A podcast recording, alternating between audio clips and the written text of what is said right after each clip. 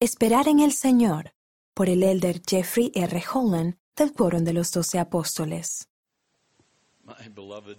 Mis queridos hermanos y hermanas, no hay nadie más ansioso que yo por escuchar las palabras finales de nuestro profeta, el presidente Russell M. Nelson. Esta ha sido una conferencia maravillosa, pero por segunda vez, la plaga del COVID-19 ha alterado nuestras reuniones tradicionales. Esta infección nos ha agotado al grado de querernos arrancar el cabello. Y al parecer algunas de las autoridades ya han tomado esa acción. Por favor sepan que oramos constantemente por quienes han resultado afectados de algún modo, en especial por quienes han perdido seres queridos. Todos coincidimos en que se ha prolongado demasiado. ¿Cuánto esperaremos por el socorro de nuestras tribulaciones? ¿Y cómo aguantamos las pruebas individuales al esperar y esperar esa ayuda que parece demorarse? ¿Por qué la demora?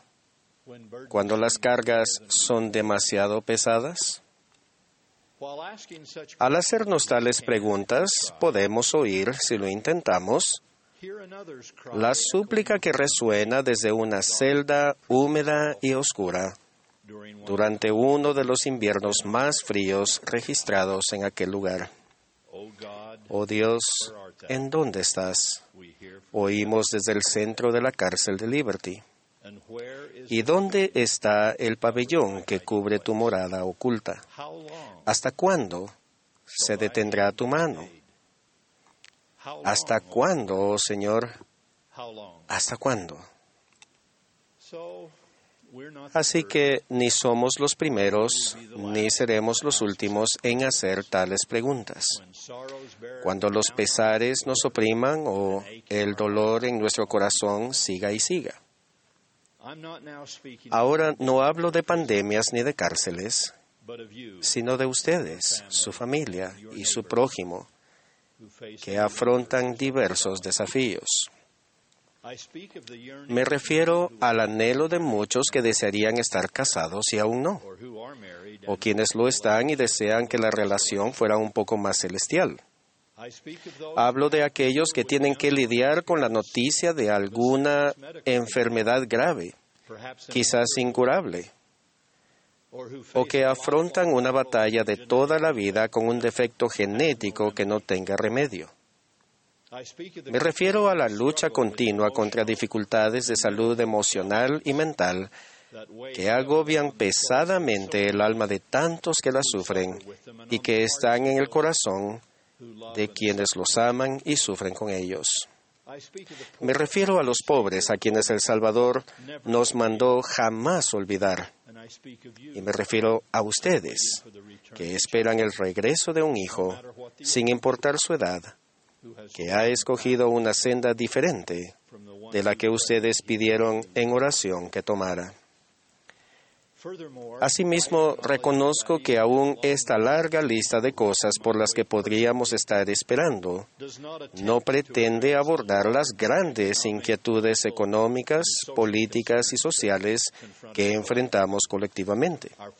Es claro que nuestro Padre Celestial espera que abordemos esas agobiantes cuestiones públicas, así como las personales pero habrá momentos en la vida cuando aún nuestro mejor esfuerzo espiritual y nuestras oraciones fervientes no produzcan las victorias que hayamos anhelado, ya sea sobre las grandes cuestiones globales o las pequeñas personales.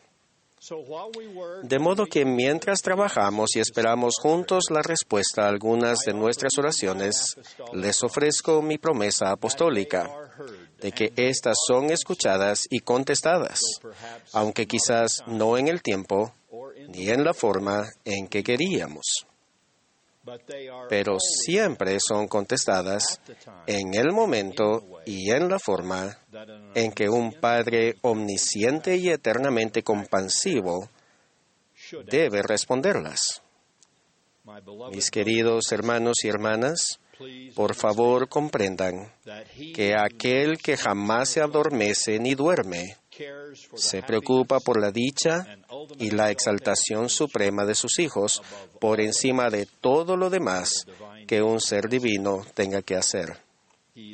Él es amor puro personificado de manera gloriosa y su nombre es Padre misericordioso.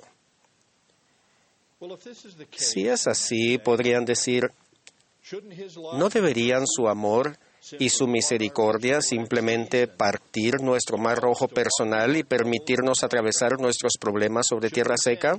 ¿No debería Él enviar las gaviotas del siglo XXI desde algún lugar para que engullan todos nuestros irritantes grillos modernos? La respuesta a tales, eh, a tales preguntas es sí. Dios puede conceder milagros instantáneamente, pero tarde o temprano aprendemos que los eventos y las temporadas de nuestra jornada mortal debe dirigirlos Él y solo Él. Él administra el calendario personal de cada uno.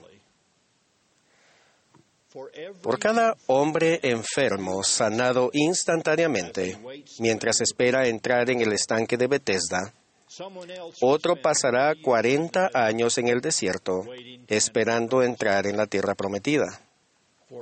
Por cada Nefi y Ley protegidos divinamente envueltos como por fuego a causa de su fe, un Abinadí es quemado en alguna hoguera ardiente por su fe. Y recordamos que el mismo Elías que en un instante hizo descender fuego del cielo para testificar contra los sacerdotes de Baal, es el mismo Elías que soportó un periodo en el que no hubo lluvia durante años y que por un tiempo se alimentó solo del escaso sustento que un cuervo podía llevar en sus patas. A mi criterio, no pudo haber sido algo que pudiéramos llamar una cajita feliz. ¿Cuál es el punto? El punto es que la fe significa confiar en Dios en los buenos y malos tiempos.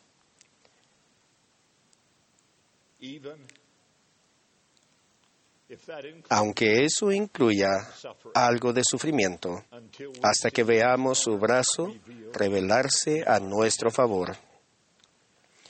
Aquello puede ser difícil en nuestro mundo moderno, cuando muchos han llegado a creer que el mayor bien de la vida es evitar todo sufrimiento y que nadie debe angustiarse por nada.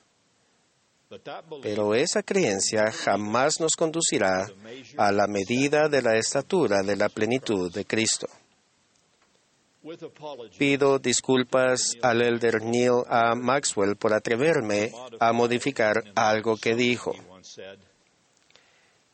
Yo también propongo que la vida no puede estar tanto llena de fe y también libre de tensiones.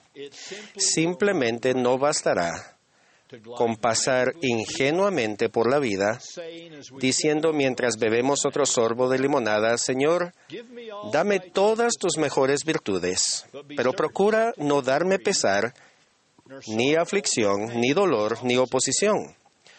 Por favor, no permitas que le caiga mal a nadie, ni que me traicionen. Y por encima de todo, jamás permitas que me sienta abandonado por ti, ni por quienes amo. De hecho, Señor, pon cuidado de evitarme todas las experiencias que te han hecho divino. Pero cuando el viaje difícil de los demás haya terminado, por favor permíteme venir a ti y morar contigo, donde pueda jactarme de cuán similares son nuestras fortalezas y nuestro carácter, mientras floto en mi nube de cristianismo cómodo. Mis queridos hermanos y hermanas, el cristianismo es consolador, pero a menudo es incómodo. La senda a la santidad y a la felicidad aquí y en el más allá es larga y a veces escabrosa. Toma tiempo y tenacidad caminarla. Pero El galardón por hacerlo es monumental, por supuesto.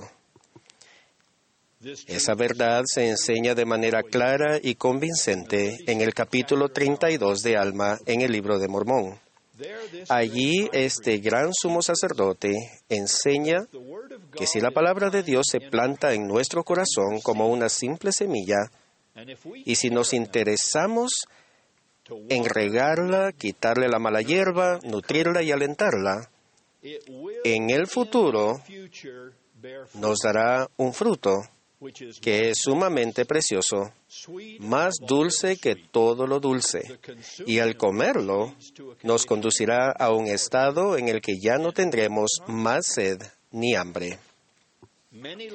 Muchas lecciones se enseñan en ese extraordinario capítulo, pero el núcleo es el axioma de que la semilla tiene que ser nutrida y que debemos esperar a que madure. Miramos hacia adelante con el ojo de la fe a su fruto, dice el registro. Alma dice que nuestra cosecha llegará con el tiempo.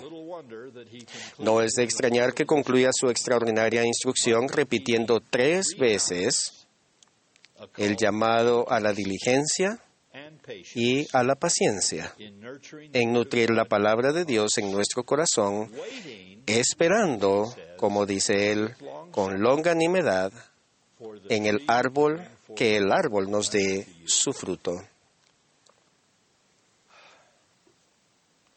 El COVID, el cáncer, la duda y el abatimiento, los problemas económicos y las pruebas familiares, ¿cuándo se nos retirarán esas cargas? La respuesta es con el tiempo. Y ya sea un periodo corto o largo, no siempre lo podremos determinar nosotros. Pero por la gracia de Dios, las bendiciones vendrán a los que se aferren al Evangelio de Jesucristo. Esa cuestión se resolvió en un jardín muy privado y en una colina muy pública de Jerusalén hace mucho tiempo. Al escuchar ahora a nuestro querido profeta concluir esa conferencia, ruego que recordemos, tal como Russell Nelson ha demostrado toda su vida, que quienes esperan en Jehová tendrán nuevas fuerzas y levantarán las alas como águilas. Correrán y no se cansarán. Caminarán y no se fatigarán. Ruego que con el tiempo, tarde o temprano, esas bendiciones lleguen a cada uno que busque alivio de sus pesares y liberación de su aflicción. Testifico del amor de Dios y de la restauración de su glorioso Evangelio, el cual es, de un modo u otro, la respuesta a todo problema que afrontemos en la vida, en esta vida, en el nombre redentor de Jesucristo. Amén.